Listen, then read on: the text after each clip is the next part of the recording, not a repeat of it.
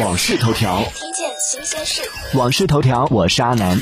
快手宣布将从七月一号起取消大小周，员工按需加班，公司按照相关规定向员工支付加班工资。快手内部将大小周称为聚焦日，今年一月开始试运行，经过半年的试运行之后，决定取消。大小周指的是以一周单休、一周双休的形式进行循环。